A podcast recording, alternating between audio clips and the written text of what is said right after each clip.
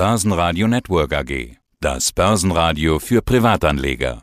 Der Wikifolio Trader der Woche in Zusammenarbeit mit Börsenradio. Hallo, mein Name ist Axel Albitz. Unter Wikifolio findet man mich unter dem Namen Trader Onkel.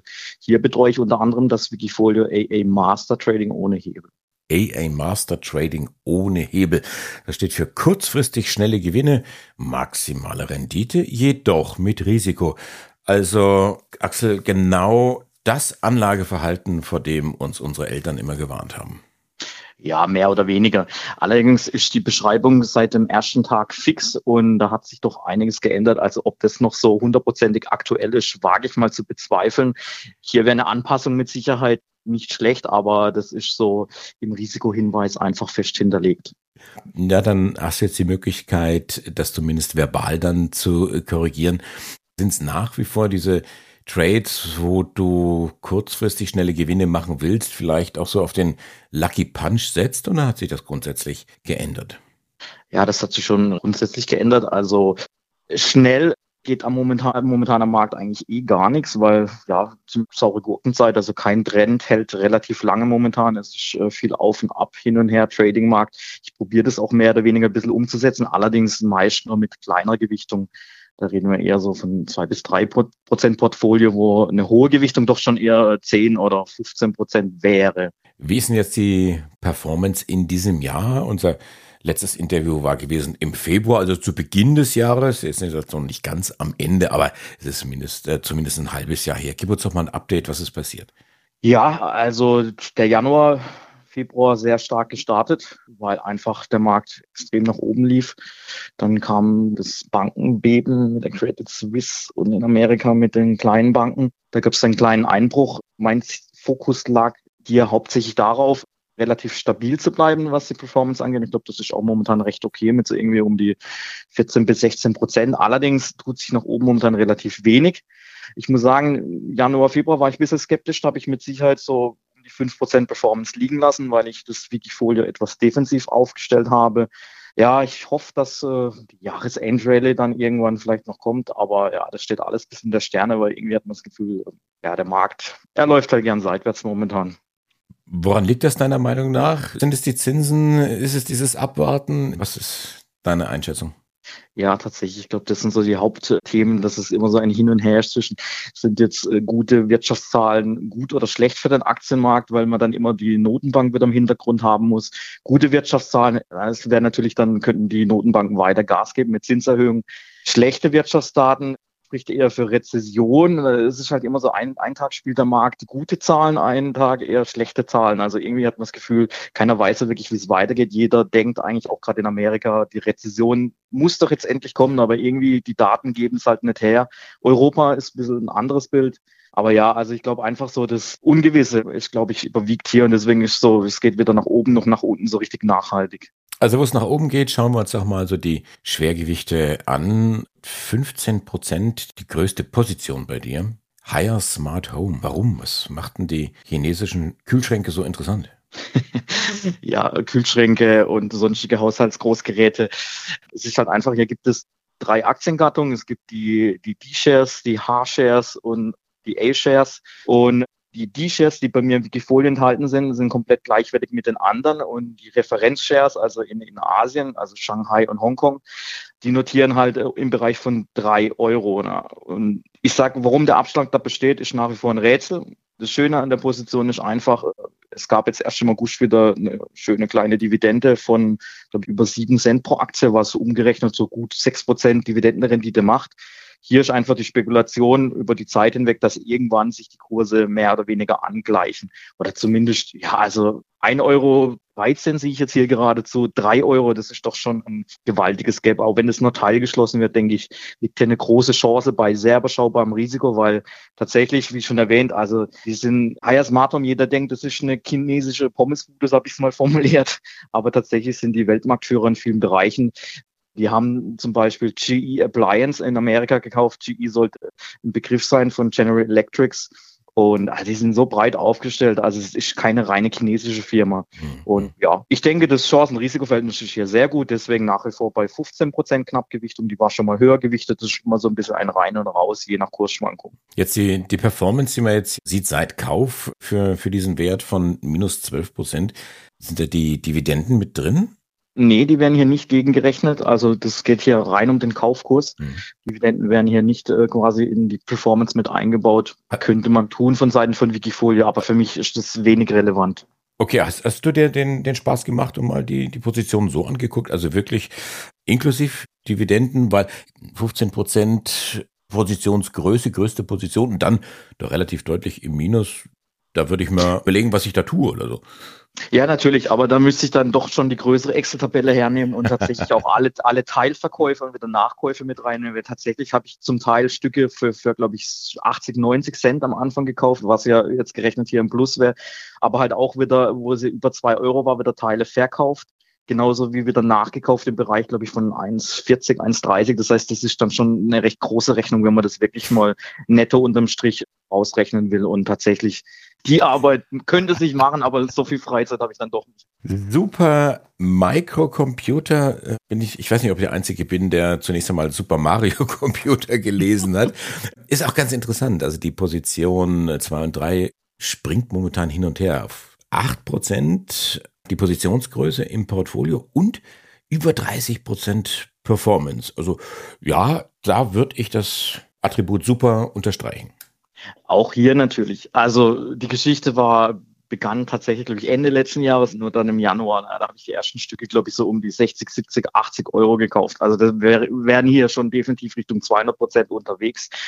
Ich habe Teilverkäufe durchgeführt, ich habe wieder Nachkäufe durchgeführt. Das heißt, das ist ja das drückt bisschen. Also tatsächlich die größte Position habe ich tatsächlich Januar, Februar irgendwann aufgebaut, habe leider zu früh Teilverkäufe durchgeführt, weil die Aktie stieg dann, glaube ich, bis über 300 Euro. Muss man eigentlich in Dollar rechnen, aber ich nehme jetzt einfach den Eurokurs.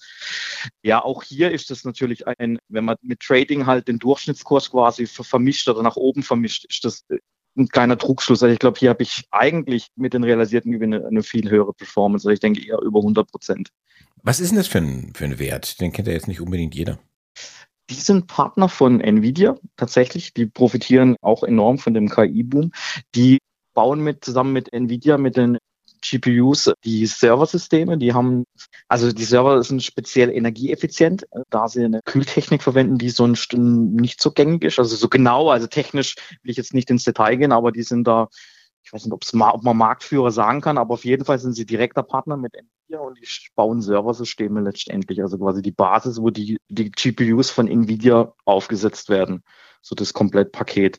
Ja, und sind eigentlich auch noch sehr günstig bewertet. Ich glaube, KV für nächstes Jahr zwei, drei maximal gegenüber Nvidia, kann man sich da ausdenken. Allerdings natürlich ganz andere Wachstumsraten. Also es kann man nicht direkt vergleichen, aber die sind eigentlich noch nicht zu teuer und guten Wachstumsmarkt unterwegs. Ja, ich habe das bei dir auch schon ein bisschen rausgehört. Also man ist ja oft hinterher schlauer, wenn man eben aus der Kirche rausgeht und hätte die Kandidat die Ware, funktioniert eben an der Börse dann nicht. Also ich hätte jetzt gedacht, na ja, okay, Nvidia, die Nähe hier und dieser große Hype um das Thema künstliche Intelligenz, wo man einfach aus der Vergangenheit oft schon gesehen hat, na, so ein Hype heißt deswegen Hype, weil doch zu viel bezahlt wurde, vielleicht hier und da.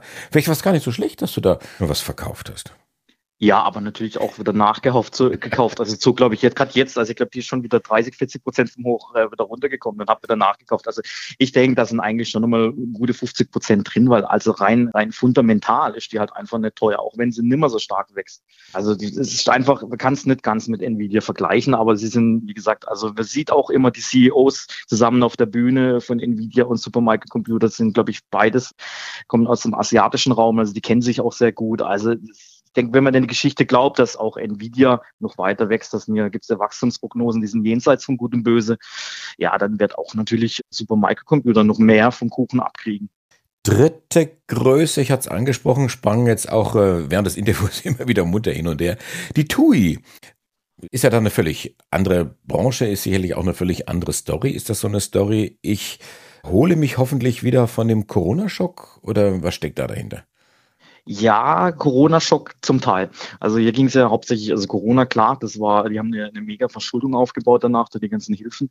Dann kam jetzt tatsächlich die riesen Kapitalerhöhung eben zur Entschuldung. Ich glaube, die war auch so um den Dreh, um die 5 Euro 60, 70, müsst, will mich jetzt festlegen, aber so um den Dreh. Und danach habe ich geschaut, ob sie sich stabilisiert und habe die Position mehr oder weniger ausgebaut, weil einfach also die Ertragskraft, wenn die wieder quasi durch die geringen Schulden wieder durchschlägt, dann ist die TUI halt einfach nicht teuer. Und Urlaub ist wieder, also jeder geht in Urlaub. Also gerade nach Corona war das jetzt schon nochmal, jeder will in Urlaub, die Preise sind gestiegen. Und also wenn es die Zahlen hergeben, dann ist ja locker eine Verdopplung drin, denke ich, so in Jahresfrist. Und so ungefähr ist auch der Zeithorizont hier angelegt. Also ich denke, die ist momentan zu günstig. Ja, keine Ahnung wenn natürlich nochmal eine Art wie äh, irgendwas wie Corona passieren würde, dann ja, wäre es so. Und dann geht das Ding natürlich nochmal in den Keller, aber ja. das sitzt man ja vom, vom Bildschirm und kann reagieren und ja, das Ding auch wieder rausklicken. Aber ja, tatsächlich spekuliere ich da schon auf eine Erholung in Richtung, ja, 10 Euro sollte schon drin sein, so. Ich gehe mal einfach so ganz frech davon aus, als du die Entscheidung jetzt getroffen hast hier mit, mit der TUI, dass du dir mit dem anderen Auge auch das Thema Lufthansa vielleicht angeschaut hast. Ist ja vergleichbar und auch unter Corona mächtig gelitten. Wäre das jetzt, bin gemein, im Nachhinein betrachtet nicht die bessere Story gewesen? Ja, tatsächlich, glaube ich, wenn man die Historie schaut, glaube ich, hatte ich die Lufthansa drin. Ah. War, ja, ja, tatsächlich. Und ich habe da, glaube ich, auch, also ich habe eine Position, so in mittlere Größe, meine ich, so zwischen drei und fünf Prozent war die auch und habe dann also rein charttechnisch, glaube ich, so schon 20, 30 Prozent mitgenommen. Ich müsste, also wie gesagt, wenn es nur zehn waren, dann waren es nur zehn, aber die hatte ich als Trade drin und habe sie aber dann auch wieder gegeben. Und tatsächlich hatte ich jetzt nicht mehr auf dem Schirm, müssen wir wieder schauen, wo die momentan notiert, ob höher oder tiefer nach Verkaufskurs. Aber die war auch mit drin und genau da war die Überlegung Überlegung, aber das ist eher auch daraus entstanden, ja, wenn man selber fliegt und schaut, wie viele Linienflüge es überhaupt noch gibt, wenn man von A nach B fliegen will und Günstigflüge kriegt man schon mal gar nicht mehr, dann weiß man, also die haben eine hohe Auslastung, die können die Preise direkt weitergeben. Also ich denke, die Gewinnmargen sind dort schon hoch. Allerdings, wie gesagt, als Straight gedacht, paar Prozente mitgenommen, das Geld wird da irgendwo anders reingelegt. Da sind ja ohnehin einige, ich will sie mal nennen, Covid-Werte drin. Wikifolio, Dropbox, Novavax oder BioNTech, BioNTech, das passt ja jetzt auch wunderbar zum Release des angepassten Impfstoffes.